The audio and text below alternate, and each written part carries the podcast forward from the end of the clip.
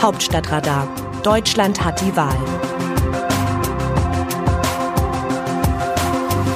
Es ist Dienstag, der 9. März. Wird Jens Spahn zum Profiteur der Maskenaffäre?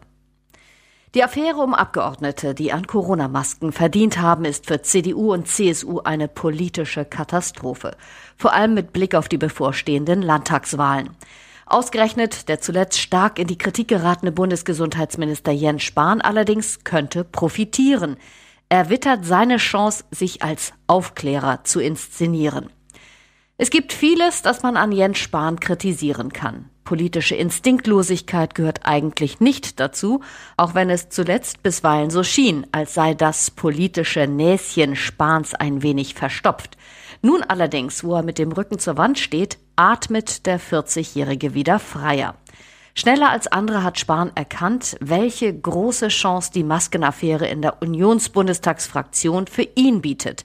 Zum ersten Mal seit Wochen sind Spahns Versäumnisse bei der Bestellung von Impfstoffen und Schnelltests nicht mehr das dominierende Thema.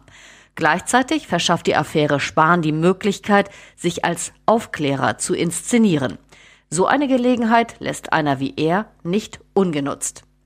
Am Montag kündigte Spahn an, die Namen aller Bundestagsabgeordneten öffentlich zu machen, die im Zusammenhang mit der Beschaffung von Corona-Schutzmasken gegenüber seinem Ministerium in Erscheinung getreten sind. Wir wollen volle Transparenz in einem geordneten Verfahren ermöglichen, sagte Spahn dem RD-Kollegen Tim Schent-Ivani. Er selbst glaubt, dass er dabei nichts zu verlieren habe, weil sein Ministerium sich an Recht und Gesetz gehalten habe. In einem standardisierten Verfahren seien die Verfahren durchgeführt worden, und zwar unabhängig davon, durch oder von wem ein Angebot abgegeben wurde, versichert der Minister. Positiver Nebeneffekt, da auf der Liste, nach allem was man weiß, auch Abgeordnete anderer Fraktionen stehen, könnte der Fokus der Debatte zumindest kurzzeitig von der Union abgelenkt werden. Bei der politischen Konkurrenz wächst bereits die Sorge, dass nun Dinge, die nicht zusammengehören, vermischt werden könnten. Nicht das Vermitteln der Deals sei verwerflich, sondern das Kassieren von Honoraren, heißt es vorsorglich. Ob Spahns Kalkül aufgeht, ist offen. Er muss den Befreiungsschlag jetzt wagen, denn mit seinen Beliebtheitswerten ging es zuletzt steil nach unten. Nur noch 38 Prozent der Befragten gaben im jüngsten ARD-Deutschland-Trend von Infratest DIMAP an, dass sie mit Spahns Arbeit sehr zufrieden oder zufrieden seien. Im November hatte der Wert noch bei 65 Prozent gelegen. Der Vertrauensbonus, den sich der Gesundheitsminister in der Krise erarbeitet hatte, ist weg. Spahn, der zwischenzeitlich beliebtester Politiker Deutschlands war, rangiert inzwischen unter seinem Niveau von vor der Krise. Womöglich aber bleibt von der Maskenaffäre am Ende doch etwas kleben, denn auch Spahn hat im Laufe seiner Karriere mit engen Wirtschaftsbeziehungen und gutem Geschäftssinn immer wieder für Negativschlagzeilen gesorgt. Zuletzt hatte es Aufregung über die Teilnahme des Ministers an einem Spendendinner mit Unternehmern im Corona-Herbst 2020 gegeben. Die Teilnehmer waren im Vorfeld aufgefordert worden, einen Betrag von je 9.999 Euro für Spahns Wahlkampf zu spenden. Die Summe lag exakt einen Euro unter der Grenze, ab der Parteispenden veröffentlicht werden müssen. Besonders pikant, am Morgen des Dinners hatte Spahn noch im Frühstücksfernsehen vor zu viel Geselligkeit in der Corona-Krise gewarnt. Am Folgetag wurde bei ihm Covid-19 diagnostiziert. Ärger hat Spahn auch, weil er im vergangenen Frühjahr einen Millionenauftrag für den Transport von Masken und Schutzkleidung freihändig vergeben hat. Begünstigt wurde ausgerechnet der Logistiker Fiege aus Spahns münsterländischer Heimat. Auch vor seiner Ministerzeit ist Spahn immer mal wieder negativ aufgefallen. Als Staatssekretär im Finanzministerium war er an einem Start-up aus der Fintech-Szene beteiligt. Als Fachpolitiker im Gesundheitsausschuss hielt er zusammen mit seinem damaligen Büroleiter Anteile an einer Agentur, die auch Kunden aus der Pharmabranche beriet.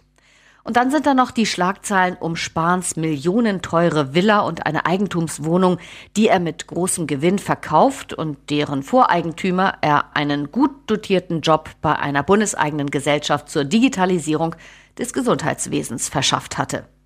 Spahn hat die Grenzen des Erlaubten weit ausgereizt und dabei den eigenen finanziellen Vorteil stets im Blick gehabt.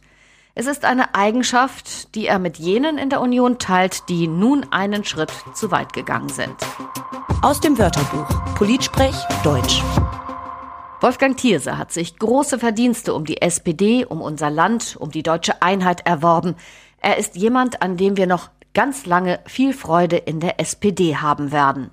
Olaf Scholz. Der Satz von Finanzminister Olaf Scholz, dass die SPD noch lange Freude an Wolfgang Thierse haben werde, ist eine Botschaft sowohl an den früheren Bundestagspräsidenten als auch an dessen Kritiker in der SPD. Thierse hatte in der vergangenen Woche linke Identitätspolitik sowie eine Radikalisierung des Diskurses kritisiert und damit eine Debatte über den Umgang der SPD mit sexuellen und anderen Minderheiten ausgelöst. Parteichefin Saskia Esken und Parteivize Kevin Kühnert hatten sich öffentlich von Aussagen einzelner VertreterInnen der SPD zur Identitätspolitik distanziert, woraufhin Thierse seinen Parteiaustritt angeboten hatte. Wie sehen andere Nationen Deutschland? Die deutsche Maskenaffäre sorgt auch im Ausland für Schlagzeilen. Die neue Zürcher Zeitung am Sonntag aus der Schweiz spricht von einer moralischen Bankrotterklärung von Parlamentariern einer Regierungspartei wie CDU und CSU. Für Angela Merkel und ihre Regierung ist die Maskenaffäre ein Desaster. Sie beschleunigt den Verlust des Vertrauens der Deutschen in das stumpfsinnig gewordene Corona-Management. Denn was soll man halten von einer Regierung, die es nicht schafft, die Bevölkerung rasch zu impfen oder gar nur zu testen und deren Vertreter hinter dem Rücken die Hand aufhalten für das Weiterempfehlen von Masken? fragt die Zeitung. Das Autorenteam des Hauptstadtradars meldet sich am Donnerstag wieder. Dann informiert sie meine Kollegin Eva Quadbeck über Neuigkeiten aus Wahlkampf und Politikbetrieb. Bis dahin alles Gute Ihnen, bleiben Sie gesund. Text Andreas Niesmann, am Mikrofon Christiane Hampe.